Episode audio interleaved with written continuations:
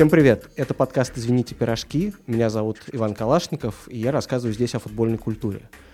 Сегодняшний выпуск, э, наверное, лучше бы смотрелся в видеоформате или хотя бы в виде PowerPoint-презентации, как у Марсела Бьелсы, потому что он посвящен футбольной форме. Какая она вообще бывает, как ее производят, как на ней зарабатывают, как на нее влияет глобальная культура и как, в свою очередь, футбольная форма влияет на моду. Также поговорим про коллекционеры футболок. Это вообще отдельная субкультура дико увлеченных персонажей. С одним из них даже будет интервью ближе к концу подкаста, так что не выключайтесь. обсуждать футбольную форму мы сегодня будем с Артемом Соколовым, постоянным автором сайта Афиша Daily, фотографом, любителем футбола и человеком, которому, как я понимаю, особенно близка визуальная эстетика футбола. Артем, привет. Привет. Как ты думаешь, почему футбольная форма это вообще важно для тебя как болельщика, человека, который следит за футболом, и какую роль вообще, возможно, она сыграла в твоей жизни в какой-то момент? На самом деле я познакомился с, со всей вот этой индустрией футбольной формы э, достаточно давно, и у меня почему-то знаковые какие-то футболки э, из детства, они э, связаны в основном с с плохого качества э, подделками, которых э, в какой-то момент, где-то в конце 90-х э, и самом начале 2000-х было невероятное количество. Они продавались, мне кажется, в, в абсолютно любом магазине. Но самая дичь, наверное, в том, что в таких футболках играли абсолютно все провинциальные детские, юношеские и даже взрослые футбольные клубы. Э, собственно, у меня дома до сих пор есть коллекция из трех-четырех таких футболок, э, в которых я в детстве э, начинал какую-то свою футбольную карьеру, которая, собственно, ничем не увенчалась хорошим. Еще была история, когда в возрасте, наверное, 12-13 лет мы ездили на турнир детских и юношеских команд во Францию, и против нас играли ребята в футболках Базеля швейцарского. И мы тогда э, были невероятно горды собой, что мы играем с э, дублем или там с, с юношеской командой э, Базеля. Да, для нас это было супер какое-то достижение э, в тот момент в наших головах. Но сегодня я понимаю, что, скорее всего, это была какая-то тоже провинциальная французская или швейцарская команда, которая просто играла в таких футболках.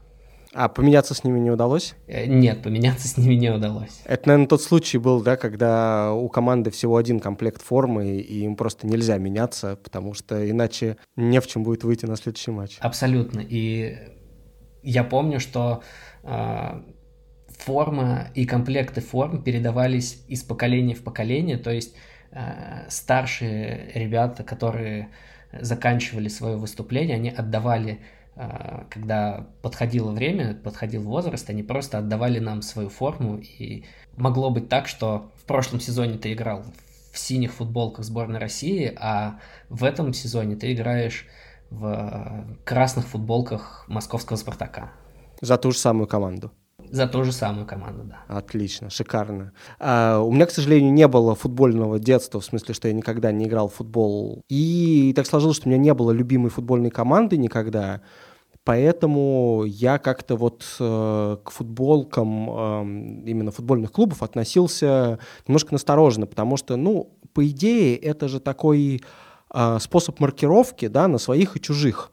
То есть, если ты идешь в красно-белой футболке, ты за «Спартак», и ты, ты выглядываешь в толпе по дороге на футбол своих или смотришь на чужих, которые там тоже, в общем, идут э, на гостевой сектор болеть. Такая понятная динамика. Или когда люди в паб приходят футбол смотреть, понятно, что ты пойдешь, наверное, в тот угол, где больше людей в футболках твоего цвета, и будешь вместе с ними смотреть, а другие пусть стоят у другого экрана и там, в общем, за своих болеют. Вот, короче, в этом я как-то никогда не участвовал, но при этом мне всегда хотелось, поскольку футбол я любил, мне всегда хотелось показать, э, за пределами футбольной среды, что я люблю футбол, и вот чтобы какому-то своему человеку просигнализировать этой футболкой, что я вот э, в теме, и чтобы он отозвался, и, и я понял, что он тоже в теме, вот это мне всегда очень хотелось. Э, на там, ранних курсах университета я играл в группе Э, мы вдохновлялись великой русской группой «Ноль» и Бобом Марли. Я помню, что мы играли в основном на каких-то регги-фестивалях, при этом, поскольку мы любили группу «Ноль», у нас в группе была балалайка, и играл на ней я как раз.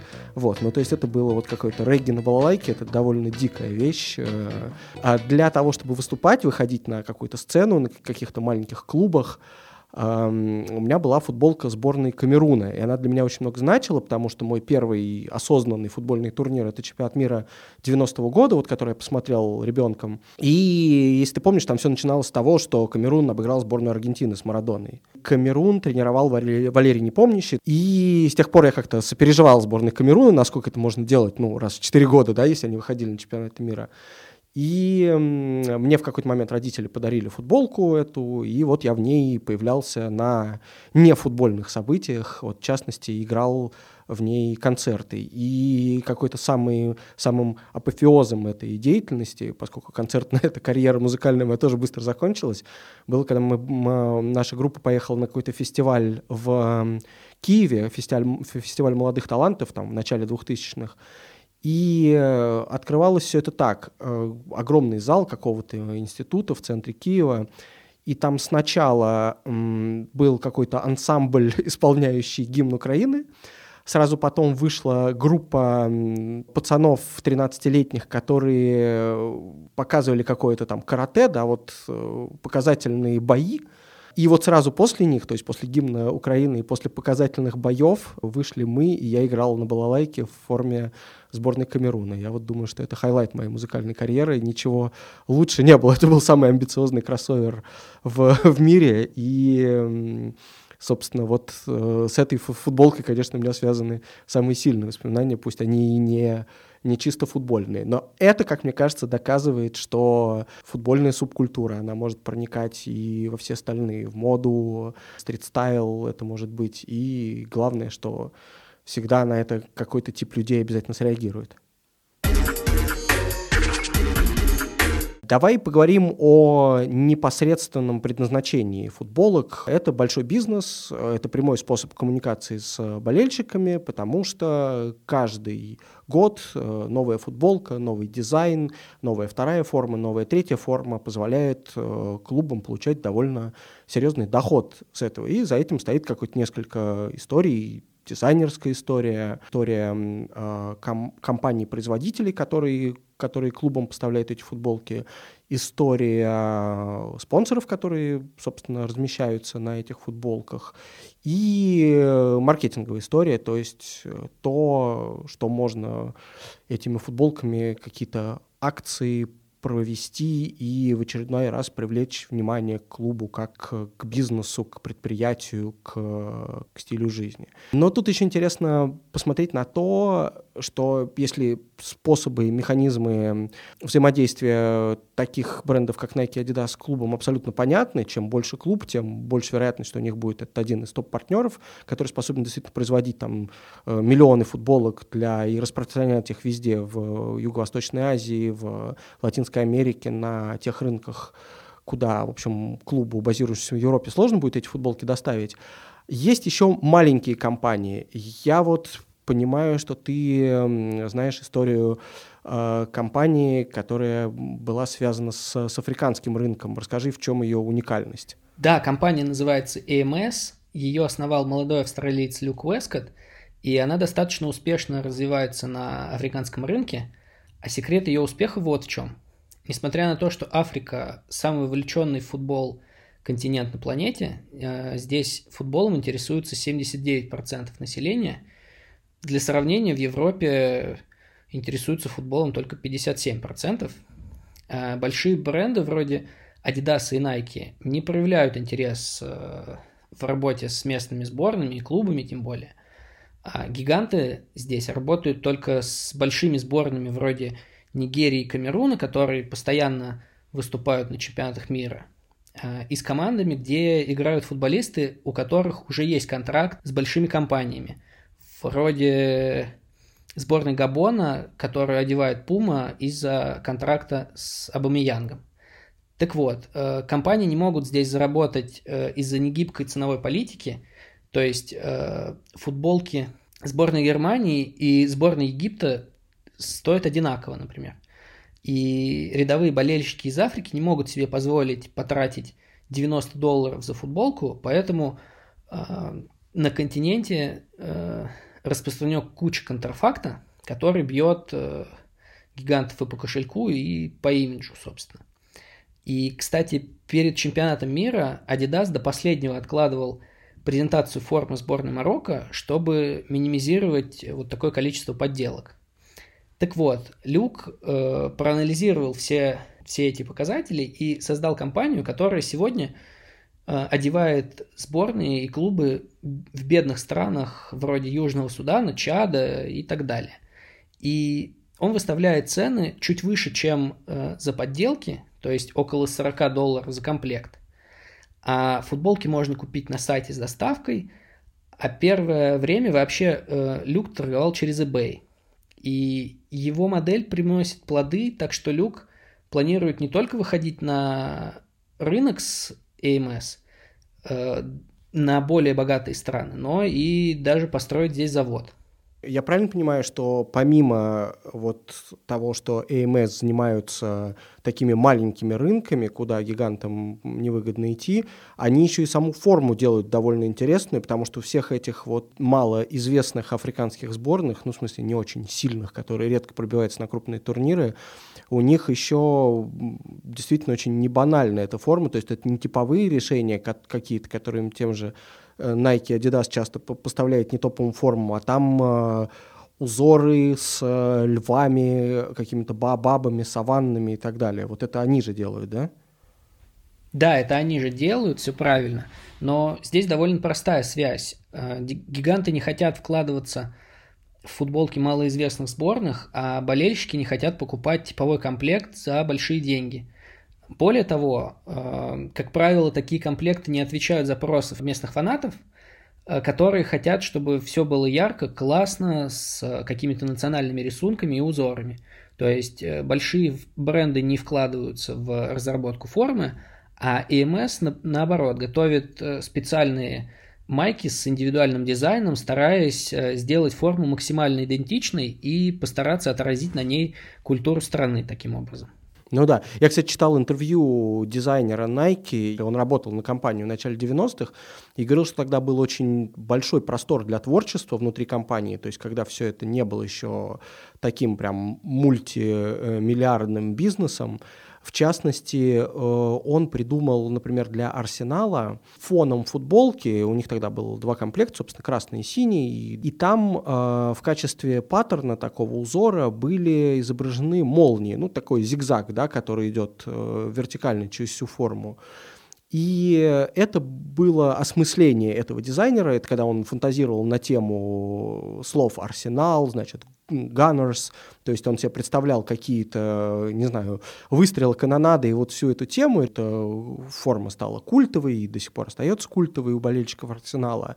А, он очень радовался, что тогда у Nike, у корпорации находилось время на то, чтобы посвятить этому какое-то время именно с точки зрения там, дизайна, идей, креатива и так далее. А потом эта функция э, полностью перешла к клубам, намного больше корпоративных интересов стало, здесь э, меньше пространства для творчества, ну и, соответственно, когда таких футболок нужно произвести очень-очень много и очень-очень быстро, э, чтобы успеть к сезону, то, естественно, творчество отсюда уходит, и получается, что самыми интересными как раз остаются либо компании небольшие, которых ограниченное число клиентов, и которые могут заморочиться над дизайном, типа там э, каппы, да, какой-нибудь, потому что, мне кажется, у них как, как были, так и остаются одни из самых стильных футболок в мире. И вот такие совсем локальные истории, типа этой компании AMS, которая для Африки делает.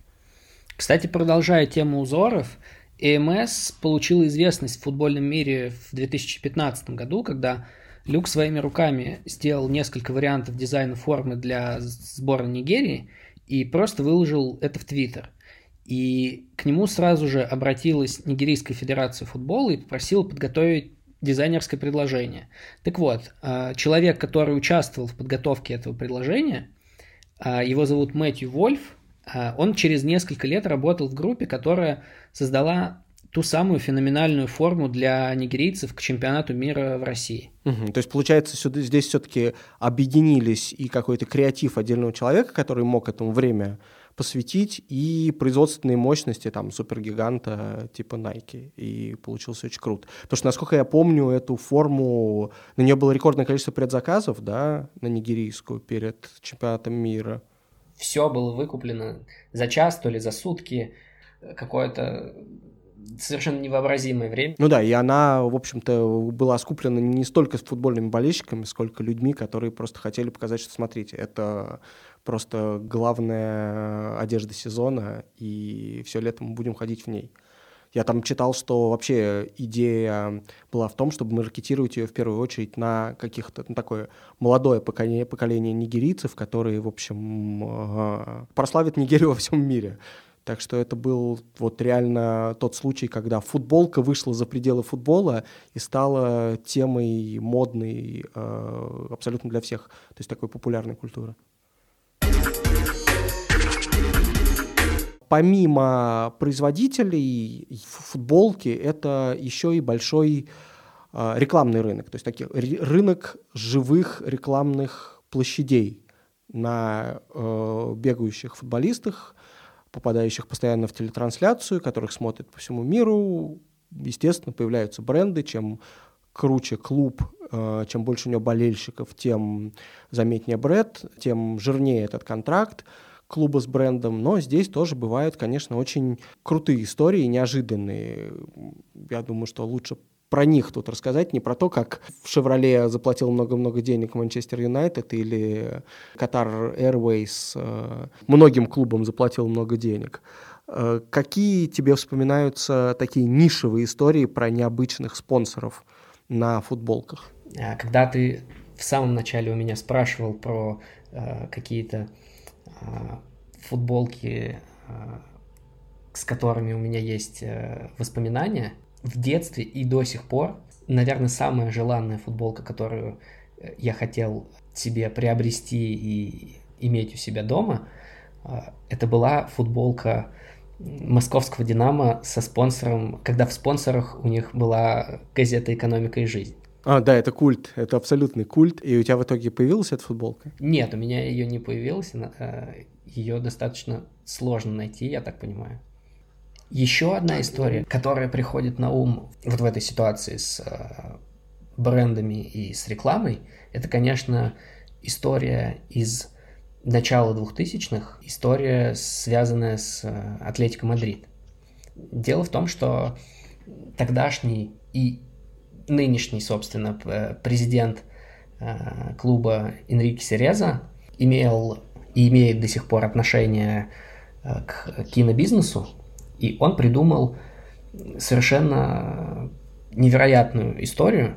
Он подписал э, огромный контракт с э, Columbia Pictures, и по контракту надписи на футболках должны были меняться в соответствии с появлением э, в прокате какого-то фильма производства, соответственно, Columbia Pictures. За весь сезон этих надписей сменилось 16 штук, то есть э, реально есть 16 э, абсолютно разных футболок э, Атлетик Мадрид сезона 2003-2004.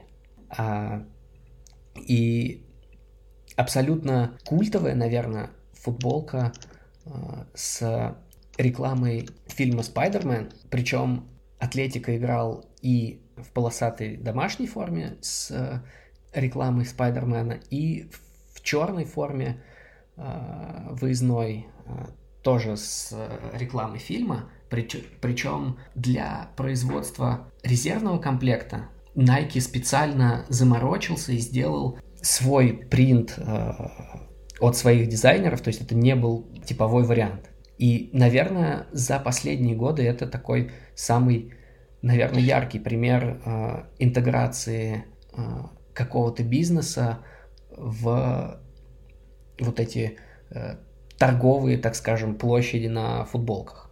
Кстати, эта же история про Атлетика использовалась в телеигре «Что, где, когда». Вопрос, связанный с, с вот этой историей, задавал в финальной игре года 2004 года Василий Уткин. Кто бы еще, соответственно. И знатоки, кстати, не сумели ответить на этот вопрос. Да, там была версия, причем правильная у девушки в команде знатоков. Она сказала, что это кинопремьеры, но Патриархат в очередной раз победил, и, по-моему, капитан команды ответил, что это телепередачи, поэтому они проиграли этот вопрос. 5-4 в пользу знатоков. Любой раунд может стать последним, и в десятом раунде против вас играет известный телеведущий и спортивный комментатор Василий Уткин, город Балашиха, Московская область. 52 260 рублей получает Василий Уткин из Балашихи. Поздравляю вас, Василий.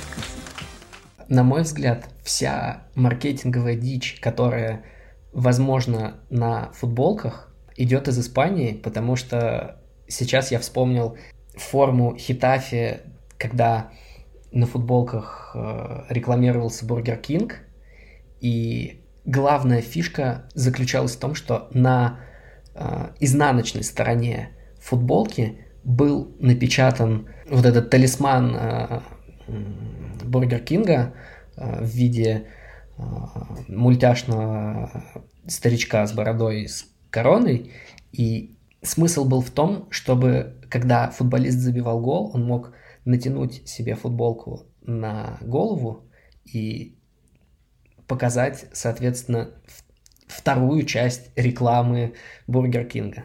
Да, и при этом не получить за это желтую карточку, потому что, ну, натянуть на голову это не то же самое, что снять, за это желтая карточка не полагается. Но, кстати, я не успел проверить, э, было ли такое реальности, в смысле, праздновал ли хоть раз футболист Хетафе э, гол именно так, чтобы натянуть футболку, и там было видно этого персонажа. Я так и не понял, произошло ли это в реальности или нет. Я думаю, если бы Бургер Кинг заплатил э, за каждое празднование отдельные деньги футболисту или клубу, я думаю, что таких ситуаций было бы очень много. Продолжая тему с э, дикими маркетинговыми акциями на футболках, э, должен подтвердить, что Испания тут совершенно точно лидирует. Э, и у меня даже есть этому объяснение, но до этого напомню, что у подкаста есть страничка на сайте Patreon, это сайт, где можно подписаться на регулярную э, поддержку подкаста, например, на 1 доллар в месяц. Любая поддержка для этого подкаста позволит делать его лучше, чаще, находить спикеров, записывать спикеров, озвучивать, монтировать и вообще поможет этому подкасту существовать. Адрес patreon.com slash А еще одно из преимуществ того, чтобы поддерживать подкаст на Патреоне, это возможность задавать вопросы, на которые я стараюсь в подкастах отвечать. Вот, в частности, перед записью этого подкаста пришло два вопроса от людей, которые поддерживают его на Патреоне, и вот один из них непосредственно относится к тому, о чем мы прямо сейчас говорим. А, это вопрос э, прислал Сергей Антаманов и сформулировал ее так. Вопрос коренного красноярца. Почему в футбольной форме так мало креатива? Известный пример формы Енисея с изображением льва разлетелся по соцсетям даже за пределами России, а играли в этой форме только дублеры. Что мешает использовать подобные смелые эксперименты основным командам, в том числе топ-клубам? Вот, короче, история с испанцами, она на этот вопрос частично отвечает. У испанцев, помимо э, истории с Атлетико, которая абсолютно вписывалась ну, в такой guideline э, цветовой и того, какая форма должна быть клуба, то есть менялась только, собственно, спонсор, и Хетафе это, в общем, тоже не менял ни цвет команды, просто разместил логотип Бургер Кинга, да, на обратной стороне добавил вот это вот нововведение, но, тем не менее, глобально ничего не менялось. Но были клубы, которые глобально меняли. Вот, например, клуб Луго из Галисии, это область на северо-западе Испании, на берегу Атлантического океана, они в, одной из, в одном из сезонов, когда выступали в Сегунде, сделали себе, а, благодаря своему основному спонсору на тот сезон, а, который называется Эстрея Галисия. Это пиво, в общем, такой один из лучших дешевых лагеров в Испании. Первая форма была в виде вот практически пива, то есть э, такой янтарного цвета футболка, и наверху еще белая полоска, которая пену символизировала. А выездная форма была с э, щупальцем осьминога, потому что осьминог из-за того, что Галисия находится на берегу океана, это главный местный деликатес, там его постоянно едят, и э, выглядело это, прямо скажем, очень дико. То есть это была черная форма, и на ней были вот такие вот щупальца. То есть похоже было более-менее на такой какой-то реквизит из э, фильма ужасов, а не футбольную форму. Но так вот, короче, почему я вспомнил об этом в связи с Енисеем? Дело в том, что тем не менее, эта форма с осьминогом, она по гайдлайнам цветовым, которые выкатывает каждая э, лига, к требования, которые предъявляются к клубам участвующим, а они просто отвечали, там была какая-то определенная площадь, которая должна быть, футболка, которая должна быть занята определенным цветом, плюс э, второй, третий цвет оформления не должны слишком сильно контрастировать. В общем, эти правила всегда сформулированы. И, в частности, форма Енисея, на котором были вот эти вот много-много голов льва, она насколько я понимаю, она бы не прошла никуда, не только в чемпионат России. И вообще, мне кажется, она не задумывалась как игровая. Ее дизайн не был сделан с учетом того, что в ней будет играть реальная команда. Она круто выглядит в соцсетях, и это был крутой ход, но тут, как всегда, упирается в главную проблему то, что эти испанские клубы, которые помимо э, осьминогов, э, пива, что там было еще, брокколи, был какой-то клуб, по-моему, четвертой лиги, которого была форма из э, брокколи, который тоже в этом регионе выращивают. И на расстоянии она просто была как будто зеленого цвета, а при ближайшем рассмотрении было, что это много-много-много маленьких капусток таких. Но смысл в том, что Испанские клубы в данном случае, они же частные, как правило, и им нужно искать спонсоров, им нужно привлекать спонсоров, им нужно привлекать внимание и деньги таким образом. А в России, к сожалению, все упирается в государственные деньги, и экспериментировать, когда тебе уже администрация, там, я не знаю, края дала денег на форму, э, экспериментировать с чем-то, по-моему, уже людям не хочется, а хочется просто отыграть сезон и, и сделать так, чтобы твой клуб не исчез. Но вот я не знаю, есть у тебя еще объяснение, почему в России мало экспериментируют с формой? Мы, конечно, не знаем всех э, правил, которые предъявляет э, Премьер-лига и РФС для клубов, но мне кажется, что здесь еще играет роль и довольно э, консервативная, на мой взгляд, публика, которая приходит э, на стадион, тем более э, на команды ФНЛ, э, на команды, которые играют э, за пределами Москвы, я так, так скажем, да, поэтому у них, во-первых, просто не хватает бюджета, чтобы тратить лишние деньги на какие-то эксперименты, а во-вторых, этот эксперимент не факт, что поддержится болельщиками и окупится хотя бы каким-то образом. Угу. Еще один вопрос. Э, его зовут Дмитрий Куркин. Дима, привет. Как раз от тебя узнал про Кроули Таун, титульным спонсором которого на один кубковый матч стал таблоид The Sun. Но уверен, что это не самая дикая история. А Все-таки долгосрочное партнерство – это одно, а разовое спонсорство дает простор для всякого удалого акционизма. Какие выходки тебе вспоминаются в первую очередь? Я поясню, что это такое. История про Кроули Таун и The Sun. Это когда Кроули Таун, команда из нон-лиги, то есть из пятого дивизиона, когда она играла с э, Манчестер Юнайтед в Кубке Англии в 2011, что ли, по-моему, это году было. И они должны были играть на Олд Траффорд. Этот матч должны были показать по телевизору. Самый большой там разрыв из всех возможных между командой первого и пятого дивизиона. В общем, к этому матчу было приковано определенное внимание.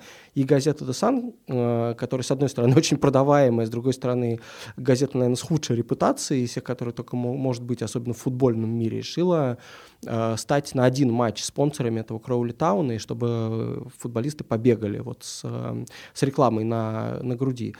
И Кроули Таун, естественно, это согласился, потому что, в общем, им тоже, им нужны любые деньги в данном случае. Но это реально чуть ли не абсолютно разовая вещь, потому что а, в принципе, клубам это не очень выгодно. То есть вот сделать такой один раз, да, нормально, но э, даже если спонсор какой-то не самый очевидный, все равно все, все обычно подписывают контракт на сезон, как минимум. Э, чтобы обеспечить э, ну, просто большее количество денег получить, и плюс э, для клубов там 4, 5, 6 и остальных низших дивизионов такие сделки, они, как правило, гарантируют еще то, что часто за саму форму платит спонсор. То есть он покупает несколько комплектов формы на сезон, Э, размещает свое название на форме, и все, они так до конца сезона бегают, все, какие-то еще деньги остаются. Э, главная задача экипировки на сезон решена. Поэтому все, конечно, хотят, чтобы сделка состоялась на сезон. Но спонсоров неожиданных на сезон, особенно в низших лигах, хватает. В частности, вот очень э, часто бывает, что музыкальные группы спонсируют э, клубы, и это бывают очень любопытные сочетания. Там, например, довольно известная группа The Libertines сейчас спонсирует свой клуб Margate из своего родного города. Э, там, не знаю, есть немецкая группа Die Tottenhausen, такие панки, тоже довольно известные, очень большие фанаты футбола. Они э, спонсировали как-то дюссельдорфскую фортуну. Uh, группа Super Fury Animals uh, Cardiff City спонсировала. В общем, много таких неожиданных вариантов. Продиджи у какой-то там детской команды были на футболках. Э, много таких э, сочетаний, которые э, живут один сезон и не продолжаются, ровно потому, что это просто вот такая вот разовая акция помощи, по сути, со стороны, в данном случае, музыкальных групп, которым какое-то уж особое повышение узнаваемости, может быть, не, не нужно, но показать футбольной аудитории, что они как бы тоже в теме, они хотят. Чтобы лучше понять, как э, футбольная форма и спортивная форма в целом взаимодействуют с культурой, стилем, с модой и вообще со внешним миром, я поговорил с Екатериной Кулиничевой. Катя – историк спортивной моды, она написала книгу «Кроссовки. Культурная биография спортивной обуви», которую я очень рекомендую а также выступает с лекциями о спортивной моде и спортивной обуви и ведет подкаст «Шелест шнурков». Обсуждение футбольной формы среди болельщиков чаще всего сводится к тому, какой дизайн будет у футболки в новом сезоне, там, какого цвета будет третий комплект, и, соответственно, стоит ли все это покупать. То есть обычно этот разговор не выходит за рамки э, какого-то внутрифутбольного общения. При этом футбольная форма ну, совершенно точно связана с остальным миром, с культурой, модой, стилем и так далее. Расскажи, как этот внешний мир влияет на футбольную форму. Ну вот один из последних примеров, это было прямо, наверное, года два назад, мне кажется. Была такая попытка сделать прям футболку, в смысле вот джерси, вот прям такую футболку сделать модным предметом по, по тому же принципу, по которому модны кроссовки, э, или, например, по тому же принципу, по которому периодически становятся модные шарфы, похожие на розы, да, болельщические. У Дольче Габбана была коллекция, где они просто взяли э, футболку, в смысле вот футбольную джерси, и заменили все привычные нам элементы на те, которые нужны им. То есть там, где обычная эмблема клуба, там было написано, например, Дольче Габбан, да, они работали, причем с визуальным образом а, формы Наполи, а, времен, по-моему, примерно, когда там играл Марадона. Значит, она была такая, такая нежно-голубая, насколько я помню. И, в общем, там, где спонсор, у них тоже было что-то написано, там, где другие нашивки. В общем, как бы они взяли прям все привычные элементы и заменили их какими-то там модными. А, вот, таких историй было, было несколько. К чемпионату мира было несколько коллекций, которые тоже так или иначе вот с этой темой джерси а, и довольно узнаваемого визуального образа джерси работали. По-моему, у Лакост, мне кажется, что-то такое было. Плюс а, в разных подборках стрит-стайла, а, и то, что как бы условно я называю мода обычных настоящих людей, это тоже такой специфический конструкт, но это когда вам не модель показывают, да, в журнале, а, на фотосессии, и не лукбук там какой, как, какого-то бренда, а, например, вот как ходят люди на улицах Нью-Йорка, или вот как ходят люди на улицах Москвы. Вот этот стрит-стайл, да, который сейчас тоже превратился в отдельную большую индустрию, на самом деле, а, но воспринимается немножко более настоящим мне кажется, публикой все еще, чем, чем в ТАССе, скажем, глянцевом журнале. В общем, было прям поветрие тоже, значит, как стилизовать, э, как там адаптировать футбольную джерси в свой гардероб, как адаптировать футбольный шарф, вот этот типа роза в свой гардероб.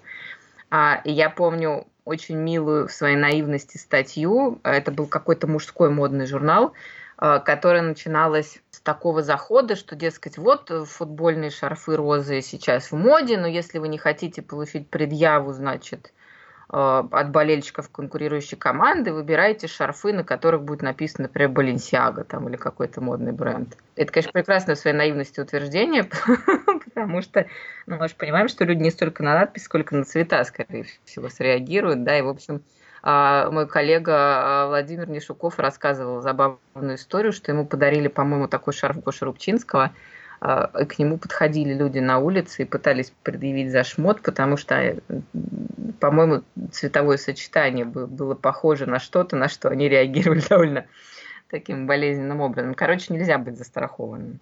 А, мне казалось, что, по крайней мере, в какое-то время, и точно совершенно в России, появиться на улице, не идя на футбол или там не, не направляясь в паб, чтобы смотреть футбол, в неадаптированной, как ты говоришь, футболке, то есть просто надеть футболку или надеть шарф и пойти с ней по улице, это, во-первых, действительно какое-то приглашение к обсуждению, скажем так, клубных пристрастий и так далее, которое может вылиться в разные э, взаимодействия.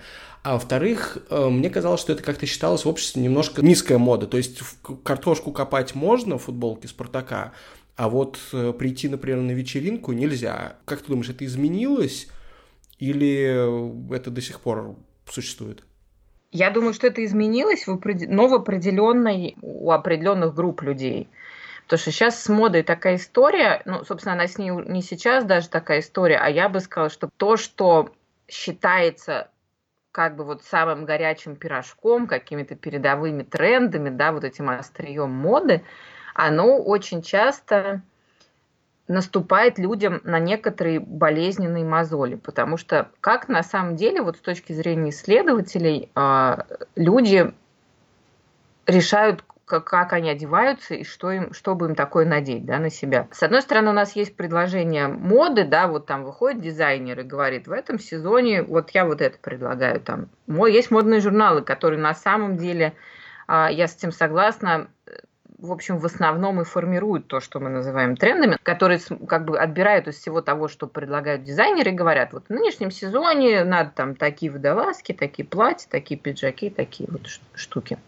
Но, конечно, люди никогда, вот если мы вообще по-настоящему широкие народной массы возьмем, это никогда не происходит. О, ну Вок написал, что мне нужна такая водолазка как бы и все сразу переоделись в такую водолазку. Это никогда так не происходит, особенно в последнее время, потому что вот у, у одной из моих коллег, э, Софи Вудвард, у нее есть такая метафора прекрасная, что мода вот в повседневном контексте, в смысле то, что происходит перед зеркалом каждое утро вот у каждого человека, это такая практика бриколажа. В смысле, мы собираем со свой образ из очень разных элементов. И как бы оцениваем все, что нам предлагают, там а, не только нравится, не нравится, модно или не модно, да, но комфортно ли мне в этом, подходит ли это под мой статус, под мой возраст, под мой рост занятий, а что скажет мой начальник, а что скажут мои друзья и так далее.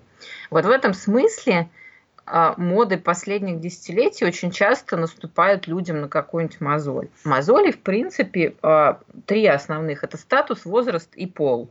Ну, и, или гендерная, как бы, да, гендерная картина. То есть я имею в виду, что-то может показаться... Вот была у Реала страшно популярный третий комплект формы розового цвета такой. Они в нем довольно много играли, в том числе в Лиге чемпионов. И говорят, что это было хитом продаж, особенно среди женщин и детей. Вот, например, ярко-розовая футболка, да, а, с одной стороны, можно, там, может хотеться ее купить. С другой стороны, я себе легко представляю мужчин, которые засомневаются ходить в ярко-розовой футболке. Вот это как бы, когда она наступает на, на, на модель гендера, э, на мозоль, прости, гендера. Вот. Очень часто людей смущают э, статусные моменты. С одной стороны, последние десятилетия люди очень одержимы жаждой аутентичности. Они ищут что-нибудь такое, как бы все мы там э, капита... про капитализм э, все понимаем, да, про, про искусственность вот этих всех не понимаем, про то, что это не, не работает, оденьте эти часы, и вы сразу станете супер-пупер там каким-то солидным дядькой. Все все понимают, и поэтому все, все ищут какую-то аутентичность. А, и как раз на этой волне приходят такие штуки, как носить футбольное джерси на вечеринку или носить футбольное джерси как fashion statement, потому что людям кажется, что футбольные болельщики – это такие люди, у которых вот этой, вот этой идентичности прямо ложка стоит и полным черпачком можно зачерпывать. Все что-то такое настоящее, у них какие-то подлинные ценности, у них какие-то подлинная страсть, да, и так далее и тому подобное. Это я к чему так долго рассказываю? К тому, что люди в очень разных моделях потребления сейчас живут. Кто-то для себя решает, что да, это statement. Типа я иду и покупаю не то, что мне говорят, не то, что мне да, склоняют э, к покупке в модным журналам, а я покупаю футбол какой-нибудь классный, и как бы я весь такой аутентичный. Вот. Кто-то принимает на себя эту модель, и ему в этом комфортно. Да? Именно вот он, он выходит и становится так как-то, вот ему именно в этой футболке, там он немножечко выше, плечи немножечко прямее и так далее. Он, ему, ему комфортнее в психологическом смысле этого слова. Но кому-то по-прежнему, конечно, нет. И, в принципе, ну, я вот как историк могу сказать, что, в общем, с 19 века, с одной стороны, история моды – это история постепенного вот этого вхождения спортивных вещей э, в повседневный гардероб, а с другой стороны, это такое шоссе с двухсторонним движением, на самом деле. С одной стороны, они входят, а с другой стороны, они по-прежнему многих людей смущают, и да, до сих пор есть люди, которые считают, что в этом только картошку, конечно, копать. Ну, там, в гараже копаться не знаю, ну дома ходить, ладно, ну на даче ходить, вот, но не, не на работу пойти и не на какое-то статусное мероприятие. Есть ли у тебя любимая футболка, именно футбольная форма, неважно с какой, с эстетической точки зрения или с точки зрения культурной истории, которая за ней стоит, э, и вот чтобы ты могла о ней рассказать вкратце? Слушай, любимых нет, но я могу сказать несколько примеров, которые мне запомнились из, из последних. А мне понравилась одна из, это был, по-моему, второй или третий комплект Барселон, Барселоны. Это была такая футболка, на которой, помимо обычных элементов, был размещен принтом знаменитый вид Барселоны, который часто печатают на открытках с, там, с высоты птичьего полета, когда вот сетка кварталов и, например, авенида диагональ. Я сама такие открытки из Барселоны неоднократно посылала. В общем, Барселона это было, мы ее видели в магазине, когда вот прошлой зимой, мне кажется. То есть это относительно недавний пример. Вот, и ее вот кусок, кусок этого вида нанесли на футболку. Мне кажется, это очень красиво. Я вообще люблю наблюдать за тем, как спортивно-одежный бизнес, да, вот это вот, есть такое слово вестиментарная культура, это все, что имеет отношение к одежде и телу имеется в виду, как вот эта материальная культура спорта в смысле, в смысле униформы работает с какими-то символической географией, с гением места, с ассоциациями с городом и так далее. Мне кажется, это очень красивая футболка. Если бы они стоили подешевле, я бы себе покупала, наверное, почаще, но Сейчас они каких чудовищных совершенно денег стали стоить. Еще мне очень понравилось, а, это тоже был, наверное, третий комплект Атлетика, вот прям нынешнего сезона, потому что я его видела в сентябре тоже в магазине. Он такой голубой, там диагональный такой тоже паттерн с буквами, написано «Атлети» если присмотреться, он очень стилизованный, поэтому ты как бы не видишь буквы сразу, и он не очень контрастный по отношению к фону, и там очень красивый воротник. Мне кажется, они с какой-то ретро-формой поработали. Он прям вот как какой-то такой, знаешь, элемент средневекового костюма. Очень красиво сделан. Не просто там круглый вырез или галочкой. Вот, очень красивая э, форма. Тоже, будь у меня э, лишние 200 евро в тот момент, я бы, наверное, купила и носила. Но не оказалось, к сожалению. А, ну и у, у Реала очень часто интересно, это розовый очень интересный сам по себе, да, 12 брутальных мужиков, миллиардеров, мне кажется, даже не миллионеры, а покруче как бы бегают в розовом. В принципе, для футбольной культуры, которая мускулина в традиционном таком консервативном смысле очень часто, это довольно не характерно. Хотя мы знаем, что, в принципе, это в спорте розовый на мужчинах не то, чтобы прям совсем никогда не встречается, там розовую майку, да, можно вспомнить на Джиро до Италии. Мне кажется, это был интересный пример, на самом деле. Была у них еще очень интересная форма с Йоджи и Мамоты. тоже был третий комплект, и они в Лиге чемпионов играли в ней, в том числе с драконом.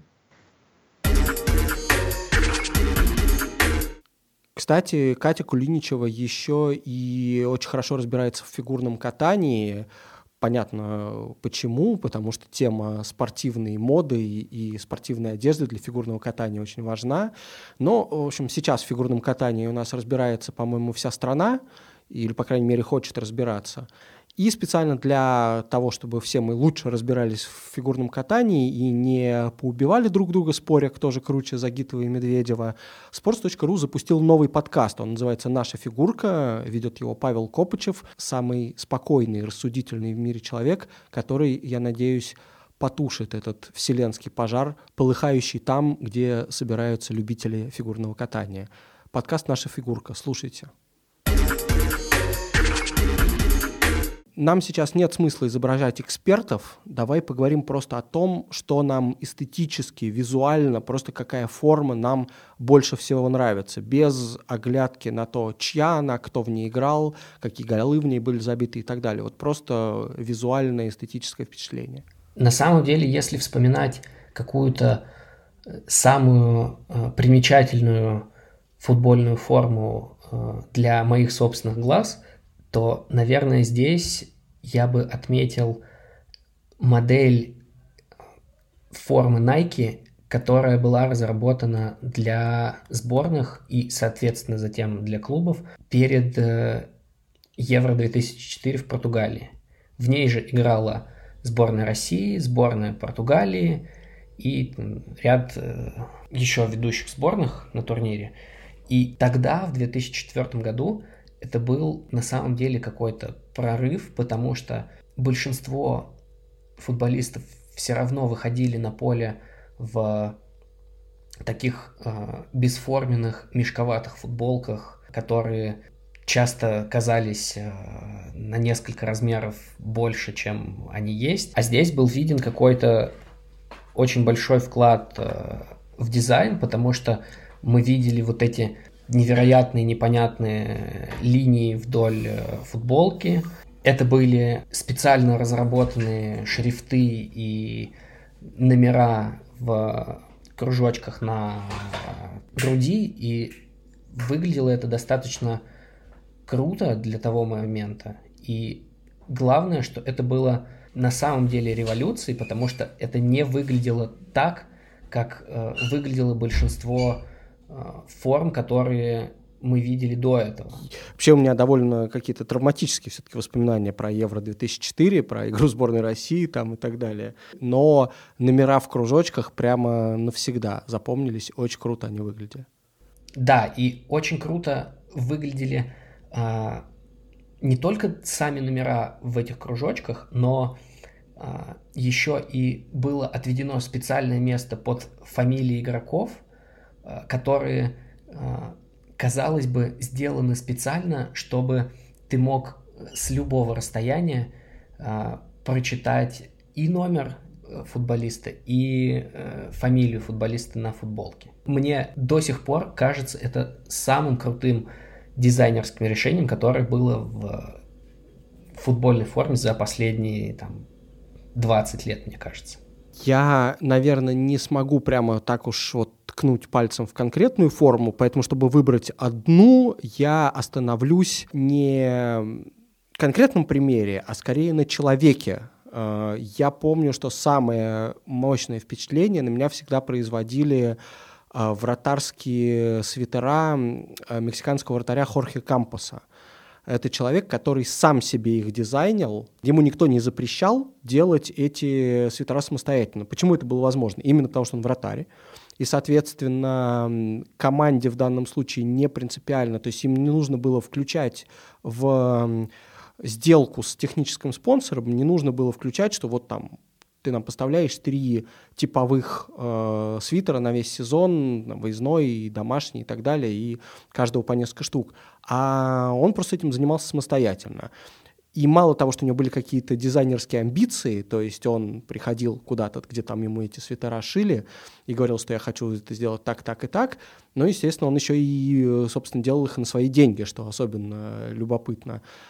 Просто понятно, что его зарплата могла ему позволить это сделать, но, тем не менее, само, само намерение очень похвальное. И он э, родился и вырос в городе Акапулько, довольно известном курорте мексиканском, и с детства рос, наблюдая за серферами на океане. И вот как бы он хотел эту серф-культуру э, принести в, в футбол. Соответственно, поэтому у него там были такие очень яркие цвета, какой-то там флуоресцентный зеленый, э, розовый, желтый, очень яркие цвета. И такие сложные геометрические узоры, какие-то там многоугольники, сшитые довольно, ну, оригинально как-то сшитые, формирующие оригинальные узоры, и все это ему лично напоминало вот э, серфингистов, а потом еще он туда стал каким-то образом добавлять э, узоры, которые характерны для культуры э, там, майя, культуры инков, то есть для древних культур, которые были на территории Мексики. И когда все это соединилось в голове кампуса и, соответственно, на его э, свитерах, это прям было невероятно. И там еще дизайн был необычный. Самое главное, что у него могли быть, например, какие-то супер широкие рукава, при этом короткие, то есть э, которые едва до локтя доходили, и они не были облегающими. Видимо, не мешали они ему играть но вот то, что он сам этим занимался и никогда не прибегал к типовым решениям и вообще контролируя это полностью, мне всегда невыразимое уважение и восхищение вызывало. Хорошо, а какую бы ты форму назвал худшей из тех, которые ты видел? А, знаешь, у меня какие-то очень необычные отношения с городом Халл британским потому что я там ездил туда, когда Слуцкий там тренировал, и у Халла очень такая плохая репутация в Англии. Считается, что это город, где ничего нет, ничего не происходит. Ну, на самом деле, это просто нормальный портовый город, но над ним как-то принято смеяться. И вот у них есть классическая, с точки зрения болельщика Халла, форма в начале 90-х, по-моему, 92 год, когда они сделали буквально... Так, у них прозвище «Тигры», потому что они играют в оранжево-черных полосках, но в какой-то момент они сделали эти полоски горизонтальными и сделали их тигровыми вот прямо в натуральном смысле, чтобы они были похожи на шкуру тигра. И вот тогда, я так понимаю, как раз-таки был период, когда всякие леопардовые принты, тигровые принты считался таким э, стопроцентным э, признаком безвкусия, дурновкусия, провинциальности, какой-то там, в общем, фэшн-пошлости – это сейчас уже все обратно вошло в моду, и можно спокойно ходить и в леопарде, и в тигре. В общем, тогда был какой-то период, когда почему-то все показалось, что это само по себе очень безвкусно, а с точки зрения футбольной формы абсолютно неуместно. И тем более еще, когда в этом выходит на поле команда Халл, которая, ну, как бы не гламурна по, сам, по своей природе, и с их, с их стороны это не может быть никаким fashion statement ом, не может быть какой-то смелостью, не может быть чем-то прорывным. Но вот, вот э, и тогда всем казалось, что это такая стрёмная форма, и, и, и мне почему-то она в голове засела как, наверное, как самая э, ужасная. Мне она э, визуально никогда не нравилась, хотя, конечно, сейчас я уже э, смягчил свои отношения и отношусь к ней по-другому немножко. А я бы, наверное, в этом, в этом смысле вспомнил форму московского локомотива годов наверное, 2006-2007, а, да простят меня все болельщики Локомотива, это была просто ужасная форма, правда. Потому что там были э, какой-то непонятный оттенок красного и вырвиглазный э, оттенок зеленого, которые совершенно друг с другом не сочетались. Там были довольно странные элементы на этой форме. И титульный спонсор э, размещался в три строчки, э, то есть э, РЖД буквальным образом расшифровала свою аббревиатуру и написала просто ее на всю футболку. И я помню, что футболка Деньяра Беллидинова одно время довольно серьезно гуляла по Твиттеру и была каким-то таким футбольным мемом, и все, кто был далеко за пределами российской футбольной действительности, а, очень сильно недоумевали по поводу того а, вообще, как а, все вот это может уместиться на одной футболке. Там была длинная фамилия, 63 номер, вот этот огромный спонсор, в сочетании с непонятными оттенками цветов это выглядело просто ужасно. Да, я тоже до сих пор вижу эту картинку часто в Твиттере, и там еще, по-моему, у Белединова такая очень характерная для времени прическа, такой типа муллет, да, сзади оставленные волосы по бокам выстриженные, если да, я ничего не путаю. Ну, в общем, она выглядит реально как памятник середине нулевых, в который никому из нас не хочется возвращаться. Ну вот, короче, из э, таких предпочтений э, и на самом деле из того, что кому-то какие-то формы не нравятся тоже, как мне кажется, напрямую появляется феномен коллекционирования. То есть э, собирать самые крутые формы или все формы клуба или какие-то самые выдающиеся, легендарные, с неожиданными спонсорами или каких-то неожиданных цветов. Потому что мы знаем из истории, что там и Спартаку приходилось играть в синей форме когда-то, и Зениту приходилось играть в красной форме каких-то совершенно там непонятных матчах на сборах или где-то еще. Ну, в общем, всегда такие эпизоды бывают, когда Э, вдруг э, что-то идет не так, и такие формы, такие футболки становятся объектом коллекционирования. Э, но поскольку коллекционирование это вообще такая сфера, в которой очень много своих правил и условий и так далее, я решил вот прямо обратиться к коллекционеру напрямую и пообщался с Сашей Дюркопом. Саша — генеральный секретарь Канифа — это организация, которая проводит турниры для стран, э, не входящих в ФИФА, и для сборных, которые, соответственно, ФИФА не признает, вроде Северного Кипра, Абхазии, Южной Осетии и так далее. Собственно, это одна сторона деятельности Саши, а помимо этого он заядлый коллекционер футболок, и, в частности, он объяснил, как э, его увлечение связано с тем, что он в итоге стал футбольным чиновником. Расскажи, как ты стал коллекционером футболок? С чего это началось? I think my whole life I, I preferred national team football shirts or national teams in general. Um, Я всегда интересовался именно футболками национальных сборных, потому что футбольные клубы, с моей точки зрения, это всего лишь соревнующиеся между собой корпорации. В то время как в сборных футболисты играют не ради денег и порой каких-либо надежд на успех, а просто из-за чести представлять свою страну. Поэтому футбол сборных мне ближе. Однажды я наткнулся на блог библиотекаря из Шотландии, который пытался собрать футболки всех сборных мира, входящих в FIFA. Я за поем прочитал этот блог за два дня и так сильно проникся идеей, что пошел на eBay и купил там свою первую футболку, форму сборной Гватемалы за 5 евро. Тогда eBay был еще не так известен, и там многое можно было найти по дешевке. В итоге я купил около 80 футболок, каждая из которых стоила не дороже 10 евро. В общем, я втянулся, познакомился с остальными коллекционерами футболок сборных и с тех пор уже не останавливаюсь. На самом деле это довольно узкий круг людей. Вот этот шотландец, который собрал вообще все футболки сборных, один англичанин, два мексиканца, азербайджанец и канадец.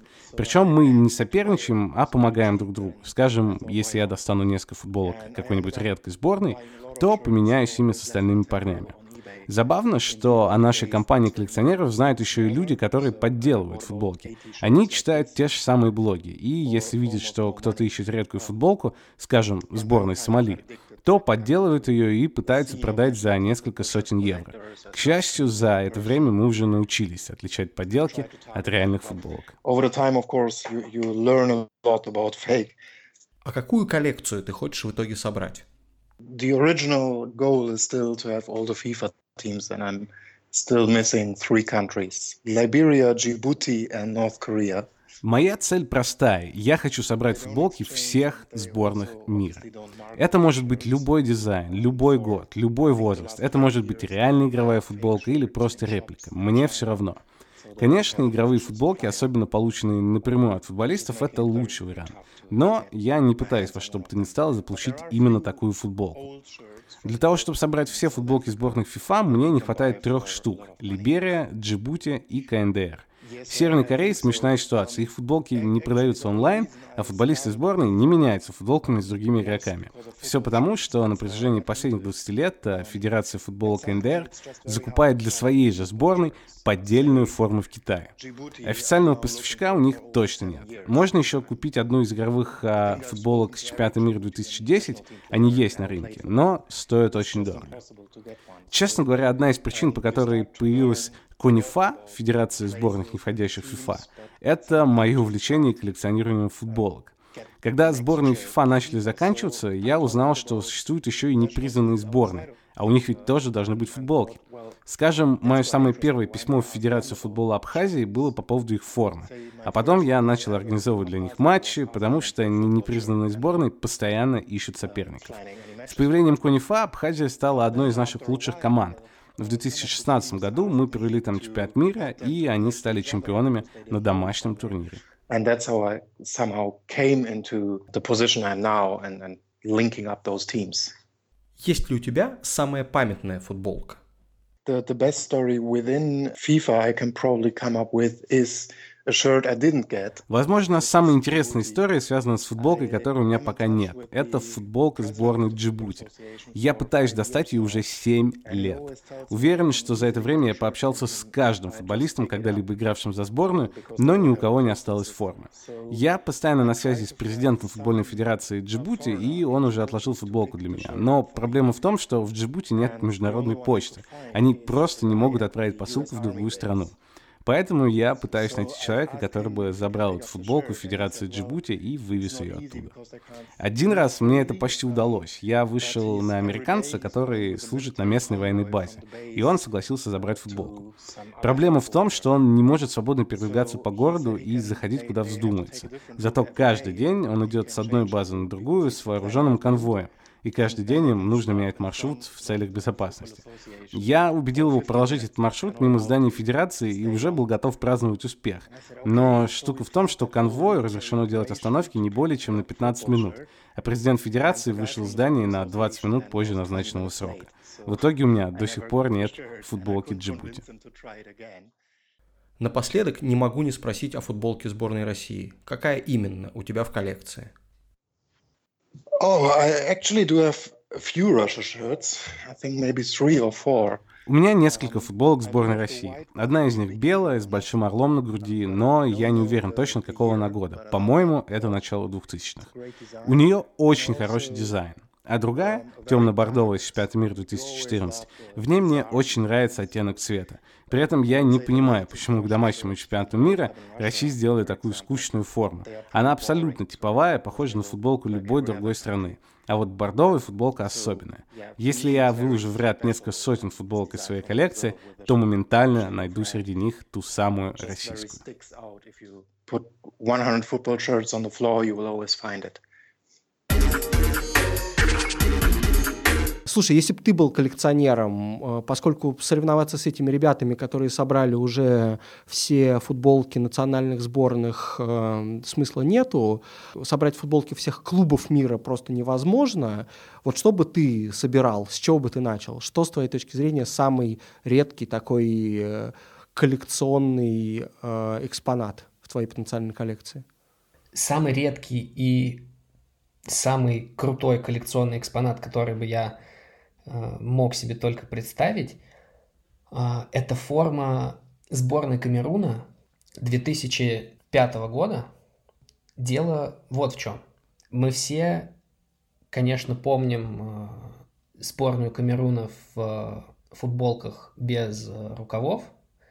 И это на самом деле был еще один, была еще одна революция в мире дизайна футбольной формы, которая так, кстати, и не удалась. Я напомню, что Камерун там на Кубке Африки, да, играл без рукавов. Да. И потом FIFA, я так понимаю, запретила им Лично The Blatter, кстати, это сделал, потому что перед началом турнира, перед началом Кубка Африки, а, они заявили а, свою форму, и человек, который принимал решение о допуске комплектов к турниру, соответственно, э, видимо, либо э, не поставил в известность Зеппа либо э, вообще не должен был этого делать. И Камерун сыграл один или два матча на турнире, после чего э, в FIFA разразился скандал, и Зепп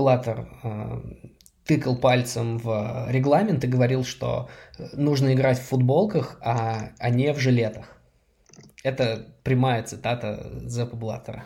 Слушай, я помню, что он у него в э, молодости была какая-то совершенно дикая должность в э, обществе ценителей женских подвязок или что-то в этом роде. Это звучит ужасно, и я уверен, что это было ужасно. То есть, я думаю, поэтому он считал себя экспертом в мире моды. Скорее всего. Так вот, эти самые футболки без рукавов э, должны были, кстати, отправиться и на чемпионат мира 2002 года в Японию и Корею, но из-за скандала с FIFA ничего не получилось, и к форме просто пришили черные рукава, и таким образом она всем запомнилась. То есть э, были так называемые жилеты без рукавов, и были совершенно неказистые э, вот эти футболки с черными рукавами. Но самый топ – это, конечно, комбинезон, который сделала Пума для все той же сборной Камеруна в 2005 или в 2006 тоже для Кубка Африки. При этом Пума, уже столкнувшись с э, разногласиями FIFA, когда разрабатывал вот эту форму, э, главной ее идеей для того, чтобы сделать ее более официальной, чтобы никто из чиновников не мог э, вставлять палки в колеса для этой идеи. Главной ее фишкой, так скажем, э, для чиновников было то, что комбинезон, то, то есть сшитые вместе футболка и э, шорты, не дают футболисту возможности снять футболку во время празднования гола. И это был основным поинтом Пума для того, чтобы сделать эти футболки официальными. На самом деле э, ничего не произошло. А, то есть э, был изготовлен этот комплект, была очень красивая презентация с Самуэлем Атоо и еще с, с рядом звезд э, сборной, на которой игроки демонстрировали, как э, легко надевать на себя этот комбинезон, как он круто смотрится на мускулистых телах э, спортсменов, э, и как такой элемент помогает им в том, чтобы двигаться быстрее на футбольном поле. А, соответственно, никакой революции возможной в производстве формы не случилось. А, FIFA в очередной раз забраковал эту идею. А, при этом Пума судилась несколько лет с FIFA и потеряла какие-то а, баснословные деньги на этом, там несколько десятков миллионов а, евро. И впоследствии, видимо, перестала вообще заниматься футбольной формой со временем на такой высокой арене футбольной. Но вывод понятен из э, твоей истории, из интервью, что все худшее в мировом футболе от ФИФА. Абсолютно. Это был э, самый длинный и самый экспериментальный э, выпуск подкаста «Извините, пирожки». Э, слушайте нас на всех платформах, где вы слушаете подкасты, э, поскольку в Россию вроде бы вот, вот уже должен на днях прийти Spotify. Напоминаю, что в Spotify мы тоже есть, и там уже есть какое-то количество подписчиков и слушателей. Также ставьте нам оценки в Apple Music, слушайте нас на Катбоксе, слушайте нас на сайте sports.ru, где выходят анонсы для каждого выпуска подкаста, и читайте телеграм-канал, э, который называется так же, как подкаст «Извините, пирожки». Здесь был Артем Соколов. Пока-пока. И Иван Калашников. Пока.